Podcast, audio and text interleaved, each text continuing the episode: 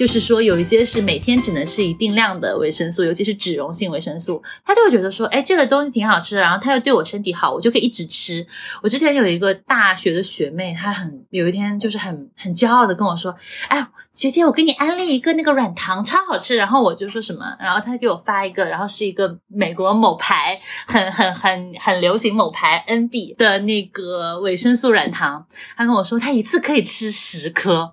我。我当时我都惊呆了，我说：“那你还好吗？”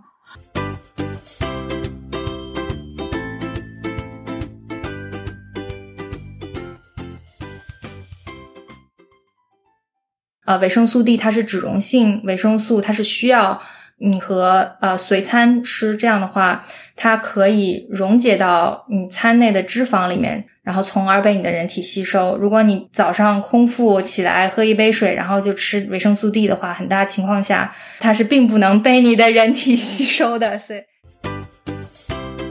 ，Hello，大家好，我是主播陆月，欢迎收听八九不离十。那这次和大家聊的主题是关于保健品，就像你在片头听到的，我非常荣幸能够邀请到两位美国注册营养师羽凡和孟阳来和我一起聊这个主题。也就是说，我其实给大家浓缩了三个人、三个专业人士在这个主题上的干货。所以说，如果你还没有收听我们关于保健品的上半集，千万不要错过啦。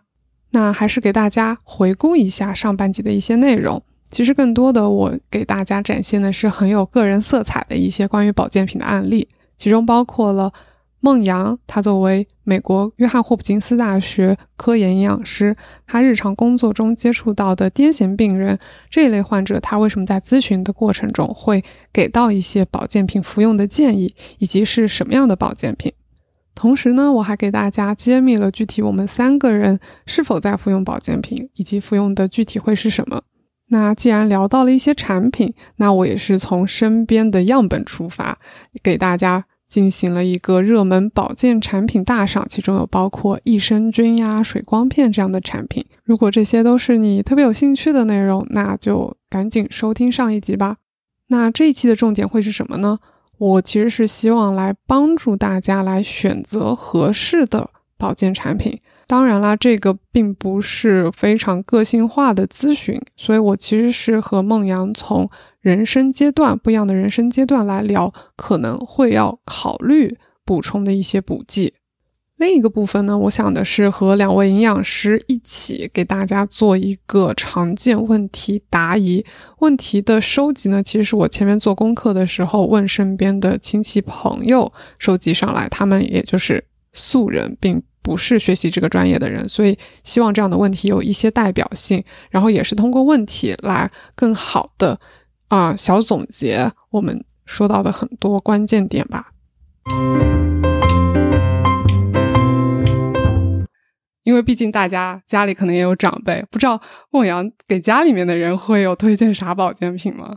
啊，家里面主要的呃，我给他们买的一个保健品就是维生素 D。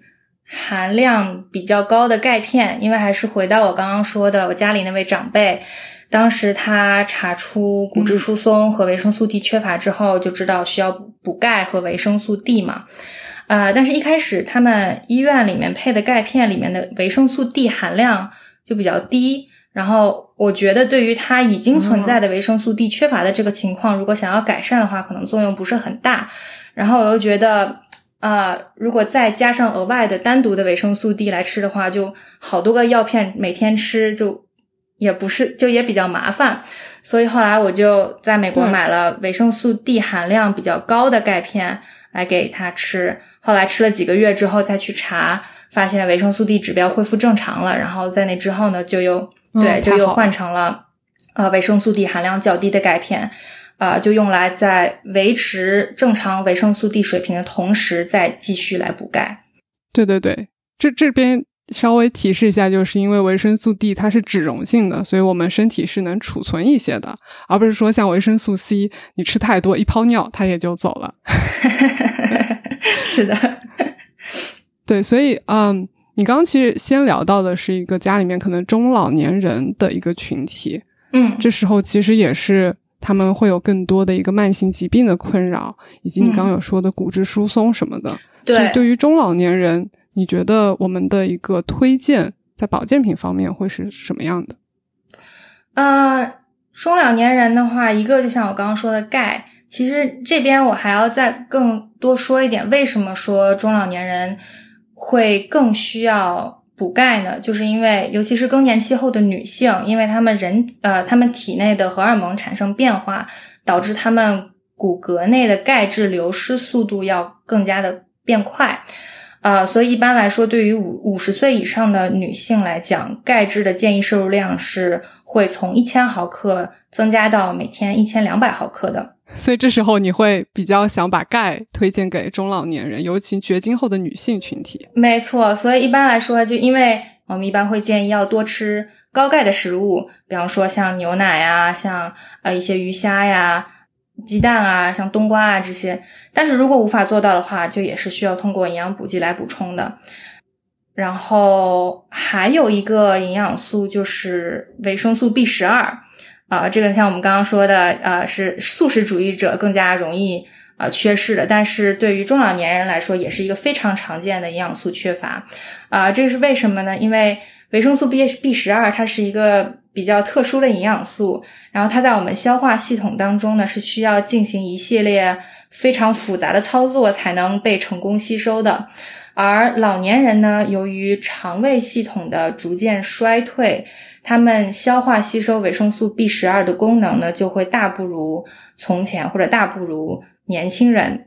所以呢，一般来说，他们就会需要摄入啊大剂量的维生素 B 十二，或者呢，通过一些别的方式，比如说。呃，注射的方式来避免他们维生素 B 十二的缺乏。嗯，你说 B 十二的时候，我就在想，其实我给我外婆也呃要求她吃这个，是因为她自己有这个胃酸反流这样的一个情况，所以他其实是在服用啊，就是减少这个酸的这样的一些药品。所以这时候减少酸呢。虽然是保证它没有那么恶心，就觉得要反流，但同时也影响了 B 十二的吸收。所以这时候其实是一个非常典型的一个情况，就是我们要考虑我们的患者他现在在经历什么，他在服用什么药品，而这样的药品又会影响到我们营养素的一个吸收。除了说年龄的加持，他们的肠道系统可能没有那么嗯高效了，像二十岁的时候一样。同时，他们可能也服用了一些药品，导致了他自己的吸收又会下降。所以我觉得这个可能，而且我也有在想，好像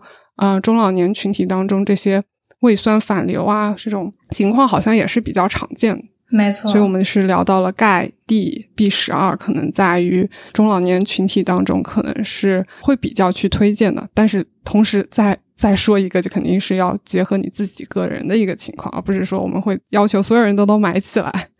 是的。OK，那中老年这边还有什么其他的一些营养素你会比较嗯关注的吗？呃，我觉得我目前能想到的应该就是这几个，其他的话，呃，就像你刚刚说的，如果就我们发现有特殊的情况的话，我们也会根据那些特殊的情况再去进一步的看是否需要补充额外的营养素。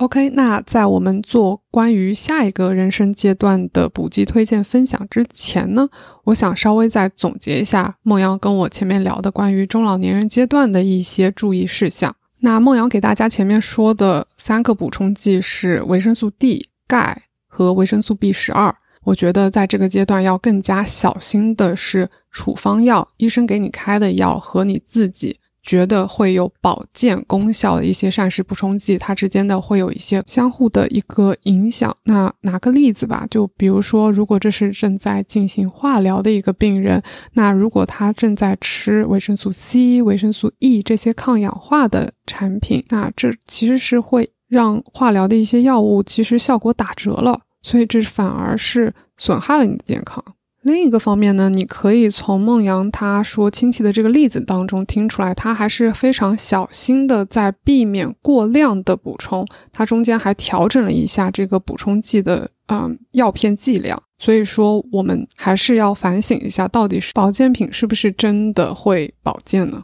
那说完了中老年的阶段，我们把时间轴往前倒一倒。我和孟阳还聊了一些关于青少年小朋友这个阶段的补剂推荐。嗯，小朋友的话，那他们这个人生阶段最重要的事情就是他们在长身体啊，所以在他们对长高高。啊，在生长发育的阶段啊，其实很多人都听说过啊，小孩子要多喝牛奶，这样的话就能长得高。那牛奶里面有什么营养素呢？那就是钙质。所以，因为他们在长身体、长生长发育的这个阶段，他们的骨头是需要不断的去增加啊长度和密度的。然后这个过程呢，就会需要额外的钙质来满足他们的这样的一个生长。啊，所以一般来说，小朋友，尤其是青少年，就是大概九岁到十八岁之间的这样的一个年龄段，他们的对钙的需求其实是要比成年人还要高的啊。所以一般来讲，如果无法从饮食当中获得足够的钙的话，我们也会建议小朋友或者建议青少年去适当的补充钙质，来满足他们正常的骨骼发育。还对，还有一点就是，如果家里小朋友有。啊，对于牛奶过敏啊，或者有乳糖不耐受的情况的话，本来就无法去吃更多的乳制品的话，那就很容易导致饮食当中啊钙质不足。这样的情况下，就会需要通过补充剂来补充这个不足。那来补充一下刚刚孟阳说的关于钙的补充，其实我们的身体还需要维生素 D 来帮助钙的吸收，所以这个。嗯，青少年阶段、小朋友的阶段，如果有非常明显的一些偏食问题，那我们会需要考虑维生素 D 是不是有一些缺乏。比如说，如果他正在服用一些癫痫的药物，比如说他本人的肠道不能吸收一些脂肪，因为维生素 D 它是脂溶性的。所以这个时候，我们会需要考虑给这样的青少年儿童去使用一个膳食补充剂。那我知道，其实家长在孩子的营养健康问题上，从来是不会觉得花钱太心疼，我也很能理解。但我觉得更重要的是，其实要在这个阶段给孩子一个更好的食物的教育，给家庭一个潜移默化的一个影响，让孩子知道，其实营养的最好的来源是来源于食物。所以。反而应该在这个阶段更好的纠正孩子的一些偏食的问题。那我们说的膳食补充剂补充是一个方法，但同时它也有弊端，比如说吃起来像糖果一样的那种维生素软糖，其实你千万不能把它当糖果吃，因为你真的会过量。那这一点，另一个营养师羽凡他跟我说了一个非常生动的例子。对，哎，这这个过量就是要好好聊一下哦，因为就是我没有讲到一个我之前。哎，我因为我才回国没多久，我就发现国内买复合维生素，你第一个跳出来的都是软糖类。我当时很震惊，我说为什么国内都是维生素软糖呢？就是大家吞不下去胶囊，我可以理解，就是软胶囊也吞不下去吗？就是。还是因为软糖更适口让大家觉得自己没有不像在吃药呢。然后我会觉得说，像我自己的话，我们之前的话，如果去推荐维生素软糖，基本只会在一个情况下去推荐，呃，两个情况下去推荐，一个是呃。小朋友他没有吞咽胶囊的能力的时候，我们会给他去推荐吃那种儿童用的 gummy，对吧？他如果缺乏的话，另一种就是比如说，我有比如说有些朋友他们怀孕了，然后没有办法吞咽，因为他们那个 morning sickness 实在是太严重了，就是吞任何这种大胶囊，对他会吐，他真的会吐的很严重。那你如果这个时候再去给他一些刺激的话，因为这种胶囊都会比较刺激嘛，他就是。就真的没有办法吃东西了。那这个时候我会建议他说：“OK，如果你你能接受这个 gummy 就是软糖的味道的话，那你可以去适量的吃一些。但是如果你程度好了一点的话，还是要回到正常的孕产期符合维生素这样子的情况来。就是因为因为因为 gummy 这个东西，它生产过程中。”你真的没有办法保证它每一粒它的营养素都是平均分配在那个里面的，而且尤其是现在像夏天天气很热，在运输过程中，很多人都有这个经历吧？那个软糖你收到的时候就变成一坨扒在罐里，你根本扒都扒不出来，它都已经它都已经融化，然后再凝固了，你根本就不知道它每一颗里面是不是还是它后面那个标签里写的，比如说是一百毫克的维生素 C，你不知道了，你没有办法保证它。然后再者说，就是因为它很好吃，我承认它很好吃，所以很多人他可能没有这个意识，这是一个维生素软糖，它里面含有。就是说，有一些是每天只能吃一定量的维生素，尤其是脂溶性维生素，他就会觉得说，哎，这个东西挺好吃的，然后它又对我身体好，我就可以一直吃。我之前有一个大学的学妹，她很有一天就是很很骄傲的跟我说，哎，学姐，我给你安利一个那个软糖，超好吃。然后我就说什么，然后她给我发一个，然后是一个就是。美国某牌很很很很流行某牌 NB 的那个维生素软糖，他跟我说他一次可以吃十颗，太骄傲了。这时候你的脸色并不是很骄傲。我我当时我都惊呆了，我说那你还好吗？是那里面维生素 A。的量，你吃十颗，就是十倍。你你每天需要，你远远超过了它的 upper level，就是你每天能吃的量，就是你可能会中毒，哎，就这个东西会有副作用，哎，就会达到有毒性的那个摄入量了。就很多人没有这个意识，我会觉得，所以说去吃高米的话，就会有这个危险，就是就因为它太好吃了，你就会不由自主的把它当成糖吃，但实际上它不是单纯的糖。确实还一个蛮有意思的一个视角，而且那个软糖，我觉得它的那个瓶子好像是不是都是有点透明的，就是它没有办法避光，对不对？因为很多维生素它都是很敏感光热，尤其如果你收到那一坨已经融化，不知道那个维维 C 到底已经 还有多少在里面。对对呀。对，就是就是还蛮有意思，就是包括像很多，因为他不知道你的那个里面的维 C 维 B 你能复你能吸收多少，所以大部分你会发现大部分的复合维生素它里面有 B B 哦，你去看它后面的 label，你会发现它后面都是百分之三千三百三十三这种东西，然后也会有很多人就说，哎，为什么我吃这个东西我尿会变特别黄？我说因为维 B 啊，你吃太多嘛，你吃太多排不掉就会就会。排出来，但是水溶性倒还好嘛？我觉得维 C、维 B 这种都还 OK 啦。水溶性你自己身体会去 regulate，就是你吃了超过的量，你身体吸收不了，它会通过尿液排出去。可以想象羽凡当时怀疑人生的这样的一个表情啊。那我希望这样的故事其实能告诉大家，补充剂并不是多多益善的，补充剂跟食物是有一些差异的。然后下一个呢，我还会继续跟孟阳去聊另一个人生阶段，也就是婴儿这个阶段。然后我们会顺带来聊一下啊孕期的营养。嗯，婴幼儿的话，主要还是呃，主要一个就是维生素 D。对，我知道就是维生素 D。我们感觉每个问题，我们的主题非常的明确，都会聊到维生素 D。没错，对，这个是为什么呢？因为。啊，母乳里面的维生素 D 含量其实是非常低的。啊，一般来讲的话，我们会建议，如果是母乳喂养的婴儿，不论你是纯母乳或者半母乳喂养也好，就应该在出生后尽快开始每天补充呃四百国际单位的维生素 D。然后，如果断奶之后呢，如果饮食当中的维生素 D 不够的话，也应该适当补充。这样的话是可以有效预防今后孩子产生佝偻病的。对，然后除了维生素 D 的话，呃，母乳当中的铁含量其实也是很低的。但是，一般来讲，如果在怀孕期间，如果妈妈的铁摄入充足的话，一般婴儿在出生后六个月以内，他们的体内是会有足够的铁储备的。啊，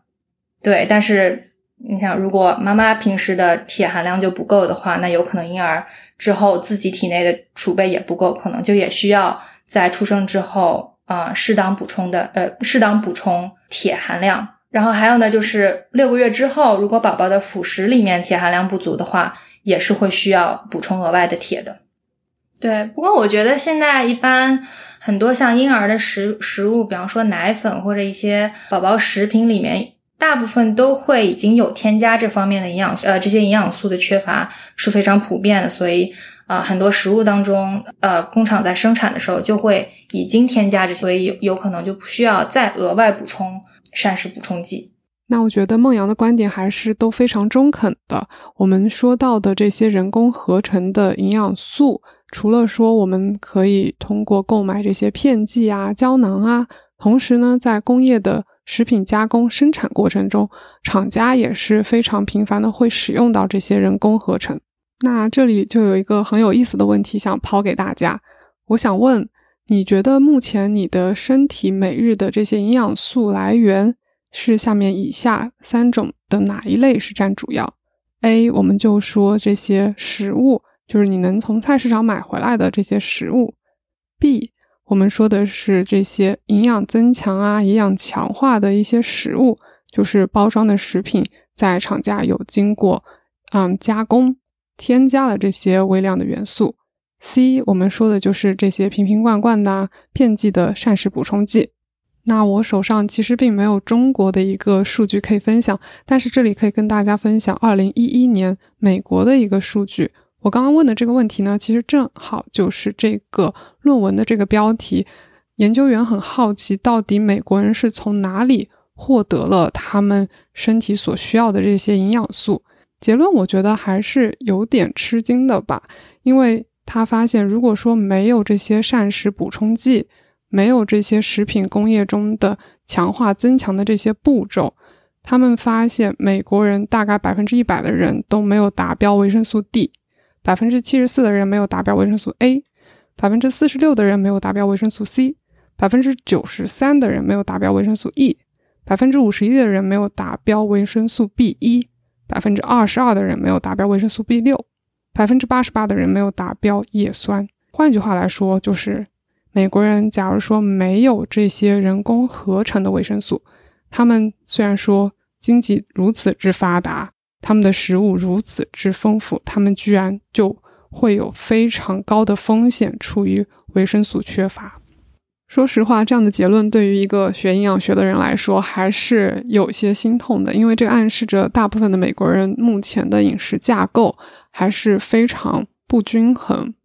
那同时看到国内大家会因为上班的压力图方便去购买更多的料理包啊，很少人会自己去菜市场买菜做饭。那其实我会有点担心，这会不会是很多年之后我们自己国家居民膳食的一个状态呢？我觉得老一辈的话，或者说我们传统里面会有比较好的一个饮食理念，就是会追求新鲜的东西，我们想要从食物当中来。但同时，可能这样也造成了有一些人会对保健品会有非常强烈的反感。比如说，老一辈在对这个孕期的这些补充剂上面会有一些误区。哎，对对对，就是遇到过吧？就是我有一些朋友啊，他们可能怀孕了，或者是长辈，他们家里的呃，比如说媳妇儿啊什么的怀孕了，然后就说去医院，然后医生会给开复开孕产期维生素，然后就会觉得说。医生是不是骗钱啊？是不是跟药代合作啊？总要给我开这些东西，感觉没有很需要啊？其实不是的啊，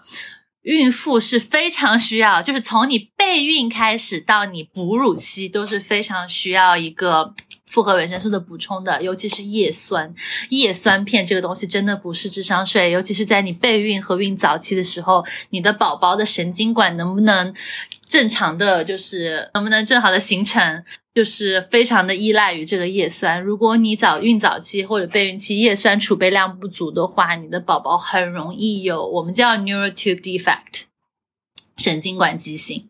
就是一个你没有，就是你没有办法去后悔的事情，是你你前期不做好补充，后期没有办法去弥补的东西。所以咱们为了宝宝的健康，包括妈妈的健康，也是一定要做好补充的。而且就是你想一想嘛，你作为孕妈妈。你身体里两个人，那你的补充的量的话是非常之庞大的，尤其是你在第三个产期，你 third trimester 的时候，你可能对于钙呀之类的需求是两三倍的，那你那个时候宝宝又很容易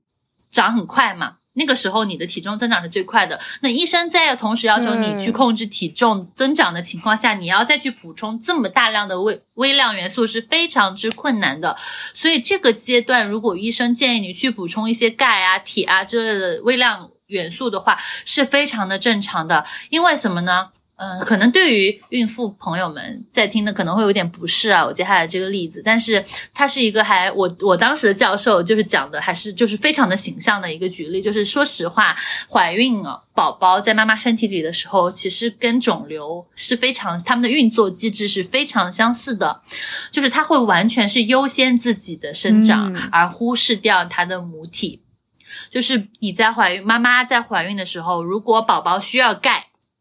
但是妈妈的血液里没有足够的钙的时候，那宝那你的母体就会开始分解你的骨头和牙齿，把这些钙拿去给宝宝用。所以说实话哦，孕妈妈们在做这些补充的时候，与其说是我要为了宝宝，更多的其实是为了你们自己，一定要爱自己。你虽然是孕妈妈，但是更多的你还是你自己。你首先要是你自己，你是一个完成年的女性，然后你才是你小孩的妈妈。那你如果不爱好护你自己的话，你也没有办法去爱护你的小孩嘛。所以说，大家还是就是在不同的阶段，在不同的阶段孕备孕。孕前期、孕中期、孕后期，包括哺乳期，你的营养素的需求都会有所不同，你的身体状况也会有所不同，所以一定要定期的去产检，跟你的医生和你的营养师近期进行定期的沟通，然后来进行一个生活习惯、饮食，包括你补充剂方面的调整，这是非常重要的。所以大家不要觉得，呃，比如说医生给你开，嗯。维生素或者补充剂是在骗你的钱，就是你可以去跟医生沟通嘛。比如说你不想吃钙片，你就问医生：我现在每天吃多少多少的，喝多少杯奶，够不够？如果不够的话，我可不可以去通过吃一些别的，比如说沙丁鱼啊，或者是指其他的东西来进行，呃，一些一些钙的补充？我我我不想吃钙片，可不可以？那医生会去给你进行一些嗯调整的，或者是你也可以去寻求一些注册营养师的帮助嘛。就包括我，我之前有的朋友，就是他就是真的吞不下去那个钙片，他敲碎了以后也会觉得那个钙，因为钙片的话，就是就会觉得恶心嘛，它会粉粉的不好，就很难受。那他也可以去喝液体钙嘛。像我之前的话，可能会建议说，你去，比如说你每天可能打一杯 smoothie 喝，你把液体钙混在里面嘛，然后你在打 smoothie 的时候，里面也可以加一点酸奶啊之类的东西，这样子会比较容易适口一点。总有一个比较就是总会有一些方法可以帮助你去满足你的这个营养需求。我觉得羽凡已经说的非常非常好了。那我其实唯一想补充的一点呢，是关于爸爸们能在这个备孕阶段做哪些努力。我们前面提到了叶酸对于孕期妈妈来说非常重要。那其实爸爸，你们的精子的质量也是需要叶酸充足的叶酸。那如果补足了这个叶酸呢，也是能降低孩子新生儿的一个出生的缺陷，也就是我们通俗会说的这个先天性畸形。OK，那以上就是我们关于不同人生阶段会给大家想要推荐。你们考虑的膳食补充剂。我们下面一个环节呢，就是素人问题的一个解答 Q&A。虽然我这个样本量并不大，但我个人觉得这些问题还是有比较好的代表性的。所以我们来先看第一个问题。第一个啊，我觉得还挺有意思。他说：“什么是一定要买的保健品，以及对应哪个产品最好？”梦瑶，你怎么理解这个？说实话吧，这个问题是挺难回答的。当时我采访两位营养师的时候，他们都觉得一时间说不上来。但既然我们在前面有反复的提到维生素 D、钙，我觉得可以先从这两个点给大家做一个选择上的指导。那我们先说一下钙吧。对钙方面，对我知道有碳酸钙和柠檬酸钙。然后我觉得市面上大部分的。钙片应该都是以以碳酸钙为主，啊，但是其实作为人体吸收来讲的话，其实柠檬酸钙它是一个对我们对于我们肠道更加友好，你不需要和食物一起服用的，所以你在早上空腹的话吃的话也没有问题。但是柠檬酸钙它有一个问题，就是它因为这个化学形式导致它里面钙质的含量比碳酸钙要少。所以一般情况下，可能你如果吃一个柠檬酸钙的产品，你可能会需要需要吃好几个药片儿才能满足它的一个同等剂量。柠檬酸钙这个缺陷呢，其实羽凡他在工作当中就有被客户抱怨到，说：“哎呀，你这个怎么东西这么大啊？怎么有两粒啊？是不是在骗我钱啊？”柠檬酸钙吸收率高，但是它的分子浓度会比较的小，所以说单位量，比如说我同样是要两百毫克的钙，我可能我打个比方啊，不要去揪我的数字，就是可能我碳酸钙只是一颗就够了，但我柠檬酸钙可能需要两颗。那如果我要把它做成一颗的话，呃，你就会觉得说太大。那我把它做成两颗的话，有人就就觉得说你骗我钱。那他们不了解后面的这个，这个就是我的吸收度高，可能和我的单位浓度、有效成分浓度，然后包括颗颗粒或者是片剂的大小，就没有办法去得到一个两全其美的状况，你只能去寻找一个平衡。所以这也回到了为什么我前面说这个问题反而难倒了我们三个人，因为当你在问我们什么是最好的时候，我们反过来会想说，我们想针对你的情况来说是最优的。如果觉得你觉得预算有限，我只想服用碳酸钙，而且我可以做到随餐，那我觉得没有问题，你可以碳酸钙。但如果你是会时常忘记的，柠檬酸钙可能是更好的。但同时，如果你做的是大剂量碳酸钙的话，最好把它拆成。五百毫克，五百毫克单次这样服用，因为我们的肠道最多一次大概就是五百毫克。那还有一个问题还没有回答大家，就是关于维生素 D 的。目前上你能看到的会有两种维生素 D 二跟维生素 D 三。那其实这两个差异性不大。目前我查了论文，它是说虽然我们有比较多的研究说口服的 D 三能够比 D 二更快的增加我们的血液，啊。维生素 D 浓度，但是呢，也有其他的研究说，其实这两个是等价的。所以我个人的观点就是，如果哪个好买，你就买哪个。如果你啊有在考虑购买的话，那下一个问题我们来聊一下。他说，什么样的身体状况才需要保健品？这个界限会是什么？我觉得可能这个。啊，朋友，他比较担心的是自己到不到，到底缺不缺维生素？嗯，我觉得，呃，这个的话，最直截了当的方式就是某些营养素是可以去呃医院做检查，然后如果你呃检查出来确实你有缺乏的这个情况的话，那你就会确实需要保健品或者在饮食上面多注意做一些调整来缓解这个缺乏的情况。那孟阳的这个思路其实跟羽凡还是非常像的。首先，我觉得对于健康人群来说呢，没有一定需要的保健品啊。就像我刚刚，对于健康人群来说，如果你觉得你的生活方式有些缺乏的话，比如说我的饮食上有哪些比较缺乏，那我们尽量的去，我们可以去看一些科普啊。就是注册营养师写的一些，有很多很多的注册营养师的同事啊，都有在微博啊，或者是嗯公众号去做一些科普。那你可以去寻求去看一下他们的科普，然后去在食物上尽量去做一个补足，包括生活习惯上去做一个调整。那如果你是一个。就是像我刚刚说的，就觉得我就是不想做这些调整。那你再去选择一些相应的补充剂的话，我也是可以理解的嘛。但是我们还是会去推荐你先去采用生活方式的改变，因为你想看零成本，哎，你只是调整一下自己吃什么，对不对？对对。然后，然后，但是对于呢那些嗯有一些身体疾病的人群来说，我觉得有一点非常的重要，就是。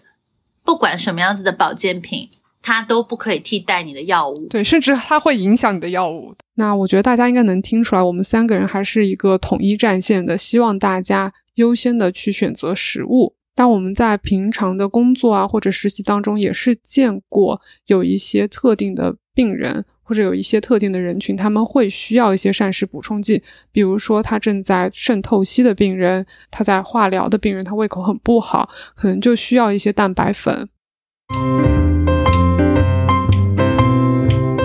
来看第三个问题，他说饮食摄入的丰富度和量达到多少才不需要保健品加持？这感觉跟前面一个问题有一些重合。